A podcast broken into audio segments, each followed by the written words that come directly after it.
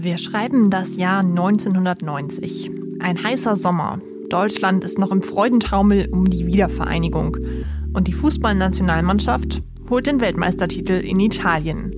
Dieses sportliche Ereignis jährt sich in diesen Tagen zum 30. Mal. Grund genug, zurückzuschauen. Auf ein eingeschworenes Team, prägende Spielertypen und auch den ein oder anderen Skandal. Die Fußballweltmeisterschaft 1990. Das ist heute unser Thema im Nachschlag.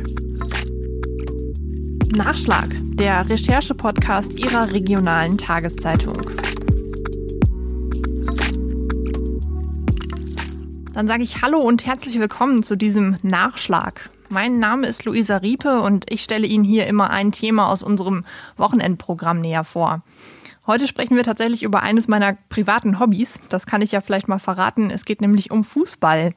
Der Anlass ähm, am 7. Juli, also ziemlich genau in einer Woche, jetzt von heute, von dem Datum, wo wir den Podcast aufzeichnen, jährt sich der WM-Titel der deutschen Fußballnationalmannschaft von 1990 zum 30. Mal.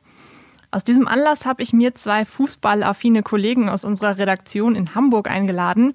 Ich begrüße hier bei mir Alexander Backlage und Thomas Deterding. Hallo ihr zwei. Hallo. Ich würde gleich mal mit einer Spezialistenfrage einsteigen ähm, und mal gucken, ähm, ob ihr das noch zusammenkriegt. Im ersten Spiel bei der WM, da spielte Deutschland gegen Jugoslawien, wenn ich es richtig nachgeschaut habe. Ähm, bekommt ihr noch zusammen, wer damals die Torschützen waren in dem Spiel? Wer möchte anfangen, Alex? Scheiße. ähm, äh, auf jeden Fall hat Lothar Matthäus zwei Tore geschossen. Ähm, aber die anderen beiden weiß ich jetzt gerade gar nicht, muss ich zugeben. Ich würde jetzt mal auf Rudi Völler tippen und Klinsmann, aber ähm, habe ich mich tatsächlich dann äh, doch schlecht vorbereitet anscheinend. Ich kann ergänzen, ähm, also Klinsmann ist auf jeden Fall dabei gewesen. Ähm, der vierte, ob es tatsächlich Breme war oder nicht, äh, kann ich jetzt aus dem Stehgreif allerdings auch nicht sagen. Nee, Alex hatte schon recht. Es war tatsächlich ähm, Rudi Völler, der das vierte Tor, das letzte Tor ja. geschossen hat. Ähm, also können wir vielleicht nochmal auflösen. Damals ein 4 zu 1 gegen Jugoslawien, schon eigentlich ein ganz guter Start in die WM. Ähm, vorab aber vielleicht nochmal die Frage, wie, was ist euch von dieser WM tatsächlich in Erinnerung geblieben? Ich muss ja sagen, ich war noch nicht auf der Welt, ich kann dazu wenig beisteuern. ähm, aber Alex, äh, was gab es so einen Moment, der dir im Gedächtnis geblieben ist von dieser WM? Ja, auf jeden Fall. Also ich war da schon elf Jahre alt. Ich kann mich sehr gut erinnern äh, an das ganze Turnier. Es war so das erste richtige Fußball-WM-Turnier, was ich mitbekommen habe. Ich weiß zwar auch schon was von der WM 86, aber 90 ist natürlich noch, noch präsenter.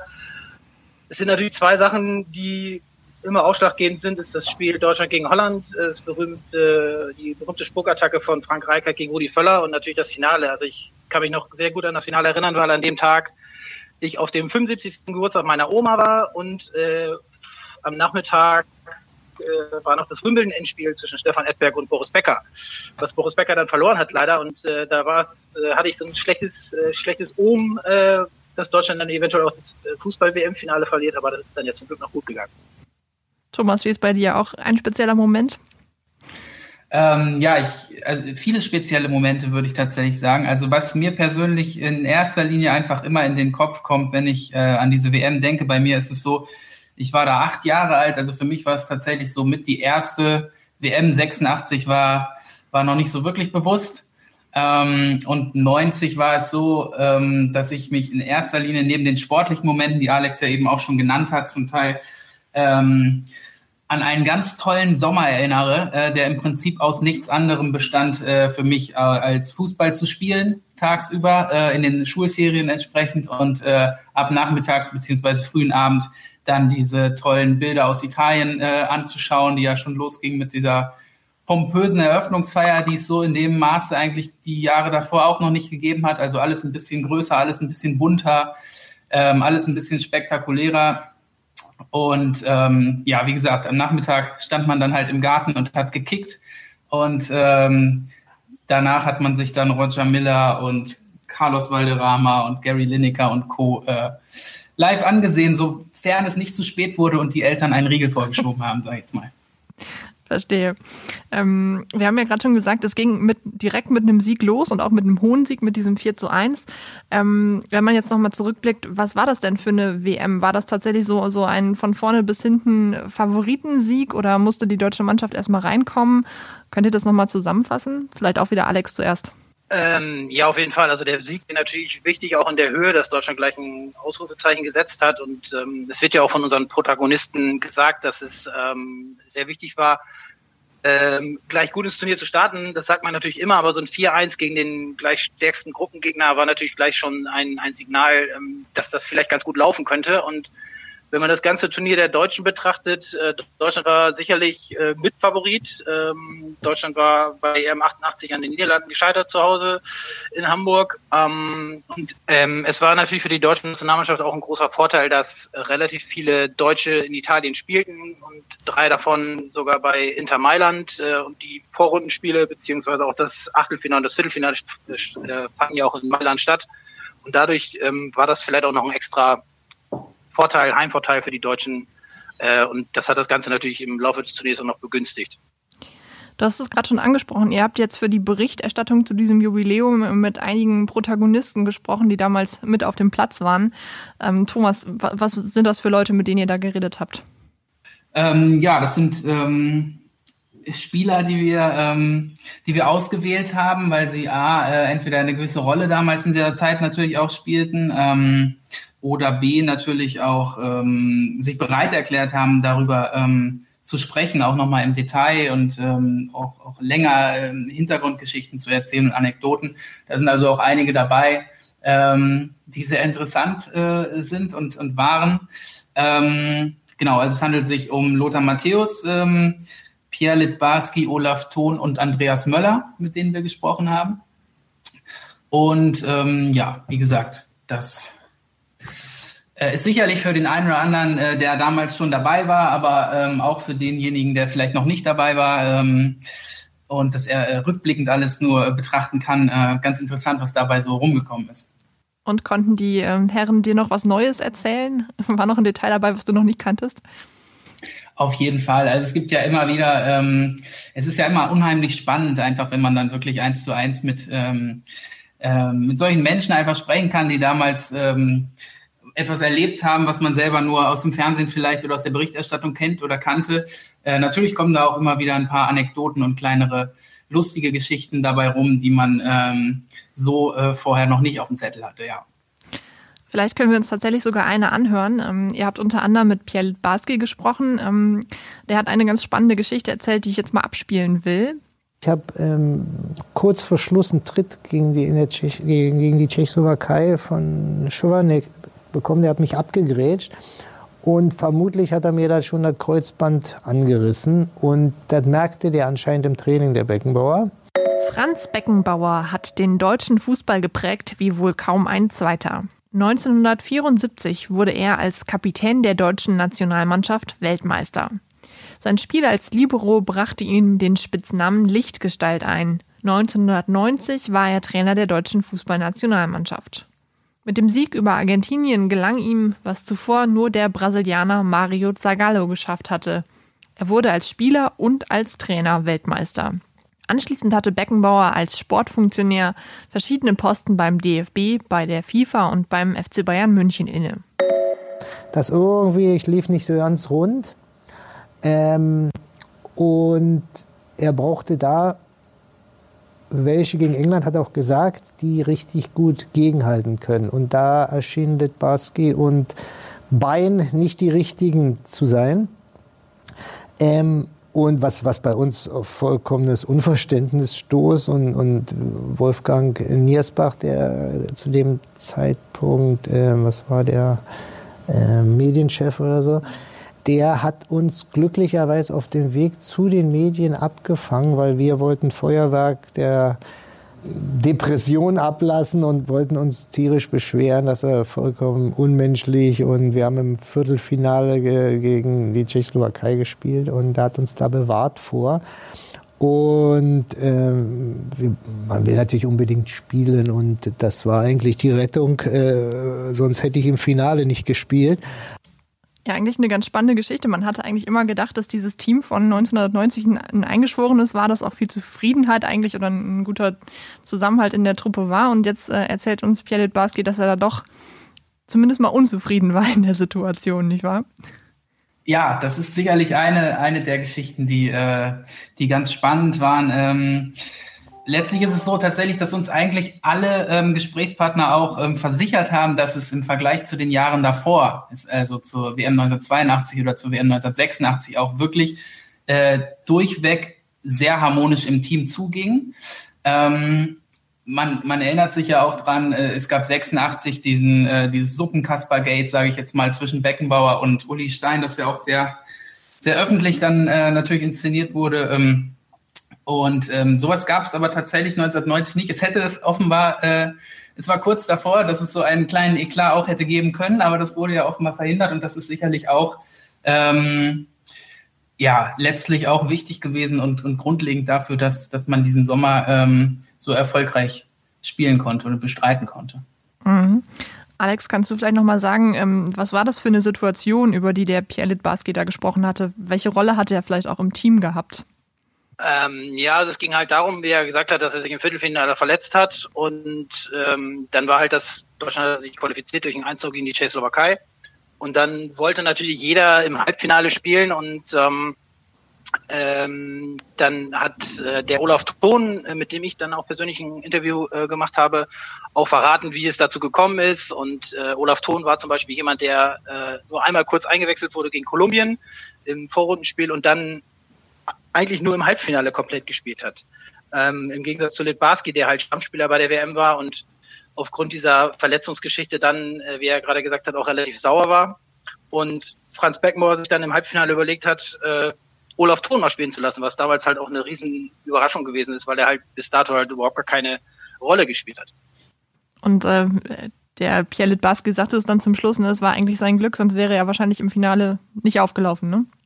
Und dann hatte er ja auch im Interview gesagt, dass er mehr oder weniger verletzt in einem WM-Finale gespielt hat. Ähm, ja, was man sich heutzutage auch nicht mehr so richtig vorstellen kann mit dem Kreuzbandriss äh, oder anderes. Ähm, ja, aber es war sein letztes Spiel in der Nationalmannschaft, von daher ähm, hat er gesagt, das mache ich dann einfach. Kann man auch irgendwie verstehen, ne? Ähm, wenn ihr jetzt mal so auf diese Interviews äh, blickt, die ihr da geführt habt, wie, wie schauen diese Fußballspiele denn heute, 30 Jahre später, auf dieses Ereignis? Das ist wahrscheinlich nochmal ein anderer Blick, als ihr das in dem Moment hatten, oder? Ja, also ähm, letztlich ist es so, man hat ja schon gemerkt, sage ich jetzt mal, dass bei vielen ähm, äh, von den Spielern, die wir auch angefragt haben im Rahmen dieser, dieser Idee, ähm, auch eine generell eine sehr große Bereitschaft da war, dann auch wirklich darüber zu sprechen. Also letztlich ist es natürlich so, es ist natürlich auch ein positives Erlebnis gewesen und ein positiver Moment, über den man auch gerne spricht. Ähm, ich würde gar nicht unbedingt sagen, dass jetzt einer von den ähm, Gesprächspartnern die Dinge heute anders betrachtet oder anders bewertet als damals. Ähm, alle sind natürlich heute irgendwie im Großen und Ganzen irgendwo auch immer noch im Fußballgeschäft unterwegs. Ähm, äh, sei es, äh, wie gesagt, der Kollege Litbarski beim VfL Wolfsburg ähm, oder Andreas Möller bei, bei Eintracht Frankfurt. Ähm, ja, die sind einfach lange im Geschäft und ähm, können das alles ganz gut einschätzen und bewerten, glaube ich. Ja, du hast jetzt gerade zwei angesprochen, die immer noch aktiv sind, aber wenn wir jetzt mal an Rudi Völler denken, an äh, Jürgen Klinsmann, Franz Beckenbauer hat sicherlich auch noch eine Zeit lang ähm, den Fußball mitgeprägt und Lothar Matthäus durch seine äh, Kommentare zumindest wahrscheinlich auch. Ähm, das sind schon einige, einige prägende Figuren für den deutschen Fußball, oder, Alex? Ja, auf jeden Fall. Also die, die Mannschaft von 1990, die Protagonisten, die sind ja fast, ähm, ich will nicht sagen durchweg, aber viele davon, hatte Thomas ja gerade auch schon gesagt, sind immer noch aktiv im Fußball und haben natürlich auch eine Ära geprägt und äh, sind halt ja auch Legenden, natürlich dadurch, dass sie auch 1990 Weltmeister geworden sind. Aber ein Lothar Matthäus, wie du ja schon sagtest, ist aktuell immer noch der TV-Experte in Deutschland. Das, das, kann man wohl schon so sagen. Olaf Pohn, Andreas Möller, äh, Litbarski sind immer noch bei ihren, bei ihren alten Vereinen jetzt wieder als Clubrepräsentant oder als, ähm, als äh, Leiter der, äh, des Jugendnachwuchses bei Eintracht Frankfurt zum Beispiel. Also die sind halt alle noch verbunden und ähm, ja, klar, wenn man Weltmeister geworden ist, das wird jetzt ist mit den 2014er Weltmeistern genauso. die äh, in Deutschland Legenden, das ist keine Frage. Das finde ich eigentlich einen ganz spannenden Vergleich. Kann, kann, man den tatsächlich ziehen zwischen den Weltmeistern von 1990 und den jetzt, den aktuellen quasi von 2014, Thomas? Also zumindest ist es so, wir hatten ja eben schon mal kurz das Thema angesprochen, ähm, Zusammenhalt, Harmonie, besonderer Charakter des Teams, sage ich jetzt mal. Ähm, und zumindest ist es so, dass ähm, Lothar Matthäus zum Beispiel uns auch erzählt hat, ähm, dass er das schon vergleichen würde, äh, diese Aspekte vergleichen würde, sage ich jetzt mal, mit dem ähm, WM-Team von 2014 und auch natürlich mit dem WM-Team von 1954. Wenngleich man natürlich auch dazu sagen muss, da war er jetzt nicht dabei. ähm, und äh, ja, also er hat da allerdings auch einfach dahingehend diese Parallelen dann auch im, im Gespräch mit uns gezogen. Also ich kann da vielleicht auch noch kurz was zu sagen, weil ich finde, es gibt tatsächlich einige witzige Parallelen zu 1990 und äh, 2014. 1990 hat Deutschland das äh, Eröffnungsspiel 4-1 gegen Jugoslawien gewonnen äh, und ist super gut ins Turnier gestartet. 2014 war es ein 4-0 gegen Portugal. Ähm, dann äh, hatte Deutschland 1990 so ein, äh, sag ich mal, so ein Durchhängerspiel, ähm, so ein Arbeitssieg mit dem 1 0 gegen die Tschechoslowakei im Viertelfinale, was nur 1 0 ausging durch den Elfmeter von Matthäus. Äh, 2014 war es dieses ähm, unsägliche äh, Achtelfinalspiel gegen Algerien, was Deutschland äh, in der Verlängerung dann erst 2-0, nee, 2-1 gewonnen hat. Und äh, die Parallele natürlich im Endspiel, Deutschland gewinnt 1990 1 zu 0 äh, ähm, gegen Argentinien und dann äh, 2014 1-0 wieder gegen Argentinien. Und ähm, da gab es halt jeweils immer diesen ominösen Siegtorschützen, einmal was Andreas Brehme und einmal Mario Götze. Also es gibt da schon ein paar Parallelen. Ja, spannend. Dann äh, fehlt jetzt eigentlich nur noch, dass wir dann, äh, wenn wir in vielleicht 10 oder 15 Jahren zurückblicken auf die WM 2014, dass wir dann auch prägende Fußballfiguren haben, wie dann vielleicht, weiß ich nicht, Jerome Boateng oder ähm, Bastian Schweinsteiger, Philipp Lahm, ähm, dass wir dann auch sagen, diese, diese Jungs, die damals den Titel geholt haben, haben den Fußball in Deutschland auch weiterhin geprägt. Könnte durchaus passieren, oder? Absolut. Wir bemühen uns darum, äh, in 20 Jahren diese Geschichte dann auch nochmal zu machen. Dann sind wir auf jeden Fall wieder dabei. Ich würde gerne noch mal einmal zurückgehen zur, zur WM 1990 ähm, und vielleicht noch mal in die ähm, magischste aller Nächte, wenn man das vielleicht so sagen kann. Ne? Die, Mag die magischen Nächte, das war ja sozusagen der Titelsong damals, den es von ähm, Gianna Nannini zum ersten Mal zu der WM gab. Un'estate Italiana, ein italienischer Sommer. So heißt der Titel der offiziellen Hymne zur FIFA-Fußball-Weltmeisterschaft 1990 in Italien. Gesungen von der italienischen Rocksängerin Gianna Nannini wurde er weltweit zum Erfolg. In Italien blieb der Song zehn Wochen auf Platz 1 der Charts. Auch in der Schweiz war er ein Nummer 1-Hit. In den deutschen Charts schaffte es das Lied immerhin bis auf Platz 2. Verkauft wurden über 250.000 Platten. Goldstatus. Vielleicht hat auch der Text seinen Teil dazu beigetragen. Darin geht es um Herzklopfen bis zum Hals, ein Karussell aus Farben und magische Nächte. Ähm, wir haben schon gehört, es waren einige magische Nächte dabei, aber das Finale ist sicher nochmal ein ganz besonderes. Vielleicht schauen wir da nochmal drauf. Ähm, kann einer von euch nochmal wiedergeben, was da konkret passiert ist? Thomas? Ja, ähm, also ich würde jetzt erstmal sagen, prinzipiell war das Finale sicherlich ähm, eher ein unspektakuläres Spiel, also rein sportlich betrachtet relativ destruktive Argentinier mit einem Diego äh, Maradona, der ja auch schon weit über seinen Zenit hinaus war. Ähm, und die deutsche Mannschaft wusste, glaube ich, auch, ähm, dass sie die besseren Karten hat in diesem Spiel. Ähm, zum einen gehörten, ähm, gehörte die Mannschaft ja zu den offensiveren des Teams tatsächlich, muss man sagen, äh, äh zu den offensiveren des Turniers. Ähm, und ähm, die Argentinier hatten halt, das hat auch der Kollege Litbarski uns ähm, gesagt, ähm, im Prinzip wenig ähm, Pfunde, ähm, bis auf Maradona und Claudio Canigia im Sturm, der allerdings gesperrt war. Das heißt, man ist da offenbar auch schon sehr optimistisch in dieses Spiel gegangen. Und rein spielerisch betrachtet gehörte das aber sicherlich zu den ähm, weniger ansehnlichen dieses Turniers. Entschieden wurde es ja dann letztendlich auch durch einen Elfmeter, richtig? Ja, also es gab, es gab, es hatte Thomas schon richtig gesagt, ähm, es gab es war ein ganz deutliches Übergewicht der deutschen Mannschaft und es war halt nur eine Frage der Zeit, wann das Tor fiel. Der Elfmeter, da wird ja mal viel drüber äh, diskutiert, immer noch, ob es eine Konzessionsentscheidung gegeben äh, äh, war, weil der, weil es vorher eigentlich eine Situation gab mit Klaus Augenthaler, der im Strafraum eigentlich elf Meter gefault wurde, da wurde es nicht gepfiffen und dann gab es halt die Situation, als äh, kurze Zeit später Völler gefault wurde und dann gab es halt diesen Elfmeter. Das Wort Konzessionsentscheidung leitet sich vom italienischen Verb concedere ab, was so viel bedeutet wie zugestehen. Im Fußball ist damit meist eine Schiedsrichterentscheidung gemeint, der zumindest unterstellt wird, dass sie eine vorherige falsche Entscheidung korrigieren soll.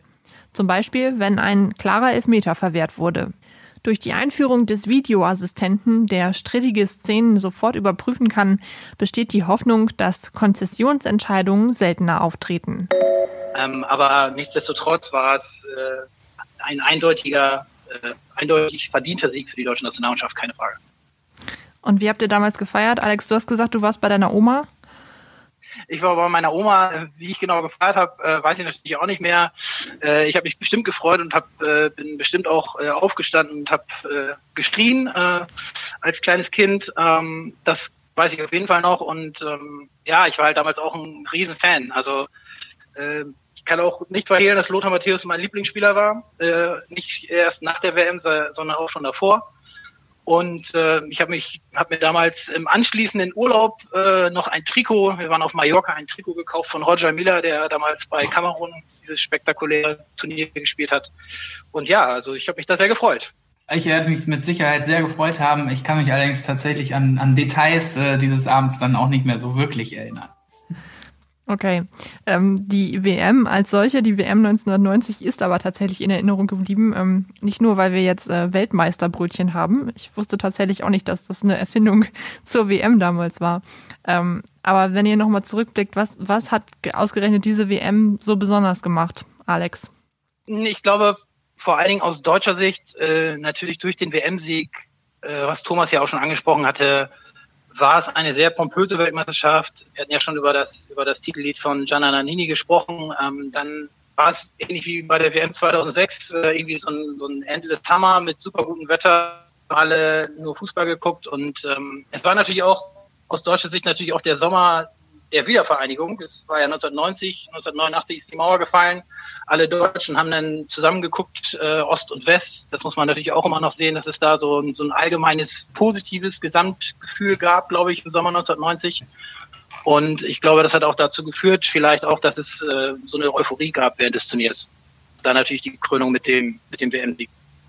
Würde ich so unterschreiben. Also ähm, vielleicht auch ein Punkt noch, der da ähm, auch noch mit reinspielte in diesen ganzen WM-Boom, sage ich mal, ähm, neben der Tatsache, dass das alles damals ein bisschen größer und pompöser wurde als, als in den Jahren zuvor. Also die Kommerzialisierung da auch entsprechend voranschritt und die äh, Medienpräsentation natürlich auch entsprechend äh, war, äh, spielte aber auch bestimmt äh, eine Rolle, dass ähm, diese WM einfach in Italien stattfand. Und Italien war damals einfach das Nonplusultra, sage ich jetzt mal, im, im europäischen Fußball. Ähm, die Serie A war die diejenige welche Liga, äh, wo sich die internationalen Stars äh, tummelten. Und ähm, Alex hat es vorhin schon gesagt, es waren ja auch fünf, fünf Spieler aus dem aktuellen äh, oder aus dem damaligen WM-Kader ähm, schon in Italien beschäftigt. Nach der WM sind noch weitere rübergewechselt. Ähm, und all das, sage ich jetzt mal zusammengenommen, ist sicherlich auch dafür verantwortlich gewesen ähm, oder hat dazu beigetragen, besser gesagt, ähm,